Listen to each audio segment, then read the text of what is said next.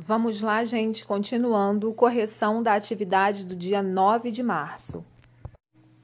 Nós lemos uma transcrição do livro Quarto de Despejo de Carolina Maria de Jesus, que foi escrita em formato de diário. E exatamente por isso é, o texto aparece escrito exatamente como seu formato origi original.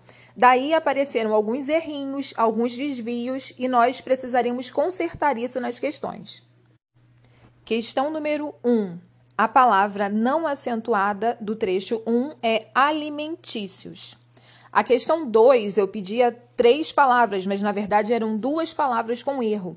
A primeira era privilégio, que na verdade é privilégio, e o verbo gozar, que foi escrito com S, mas na verdade é com Z.